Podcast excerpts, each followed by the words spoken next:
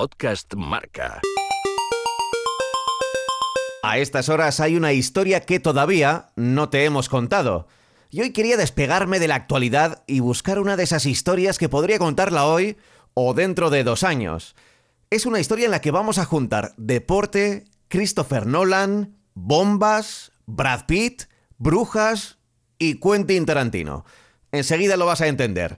Esta historia, por cierto, me llegó a través de las redes sociales. Gracias Xavi. Y a lo publicado en la web sitioshistóricos.com. Vamos a hablar de Víctor Iturria, que nació en Basusarri, una pequeña localidad vasco-francesa, aunque pronto su familia se trasladó a vivir al pueblo fronterizo de Sara. Dicen las guías turísticas que Sara es uno de los pueblos más bellos de Francia. Ahí crece nuestro protagonista Víctor, a unos kilómetros de las playas de San Juan de Luz entre las montañas del Pirineo, muy cerquita de Urdax y Zugarramurdi, pueblecitos de la Muga Navarra, famosos por sus cuevas y por sus brujas. A mí las brujas no me dan miedo. A mí lo que me dan miedo son los hijos de... Él trabaja en una cantera y hace deporte. Es un buen mozo y se le da muy bien la pelota vasca. De hecho, comienza una carrera como pelotari, pero como en tantas otras historias, aparece la guerra la Segunda Guerra Mundial.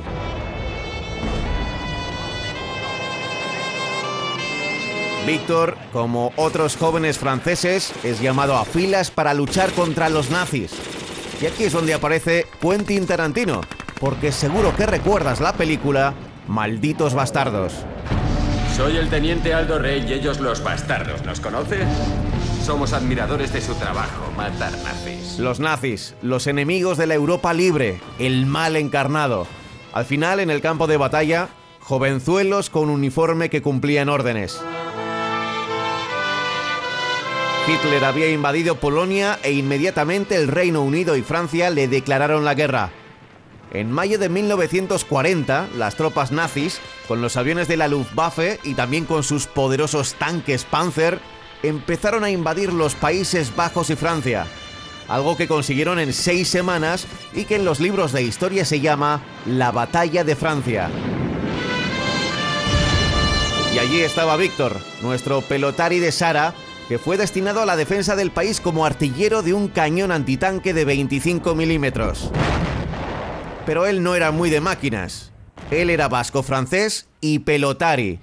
Así que gracias a la destreza y potencia de su brazo derecho, se dedicó a neutralizar al enemigo lanzándoles granadas como si una pelota vasca se tratara.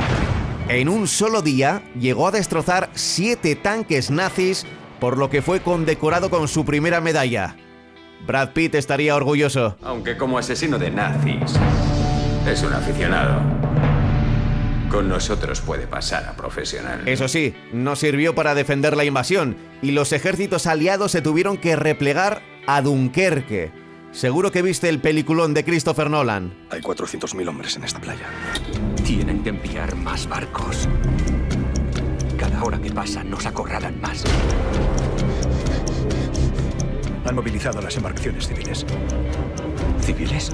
Necesitamos destructores. Uno de los heridos trasladados a Inglaterra fue nuestro pelotari Víctor. ¿Dónde vamos? A Dunkerque. Pienso volver. No tenemos escapatoria, hijo.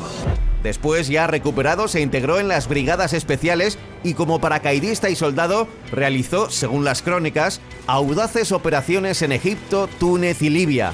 Operaciones por las que también fue condecorado. Regresó a Inglaterra con la fama de ser un soldado especial. Las pericias de guerra llegaban desde el frente hasta los servicios de información o de propaganda y creaban héroes. Con Víctor lo tuvieron muy fácil.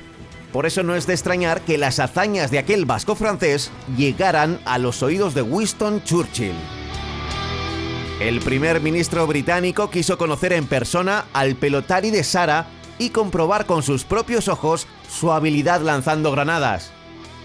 Víctor colocó una chapela o un casco, aquí hay diferentes versiones, en el suelo, boca arriba y a unos 50 metros.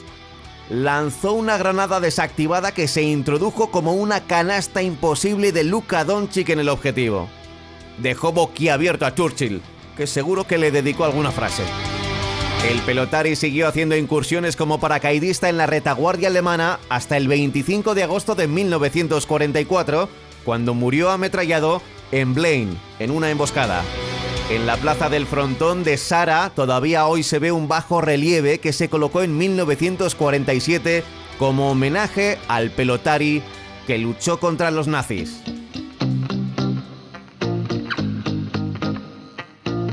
He estado un rato buscando una moraleja a esta historia y no creo que la vaya a encontrar. La guerra, cualquier guerra, vista desde la distancia, solo nos provoca el asombro de lo incomprensible y de lo absurdo. Como un pelotari nacido en Francia por unos kilómetros y que no pudo ser deportista por culpa de Hitler. Una instantánea en una guerra en la que a pesar del deporte era difícil pensar que la vida podía ser maravillosa. Pablo Juan Arena.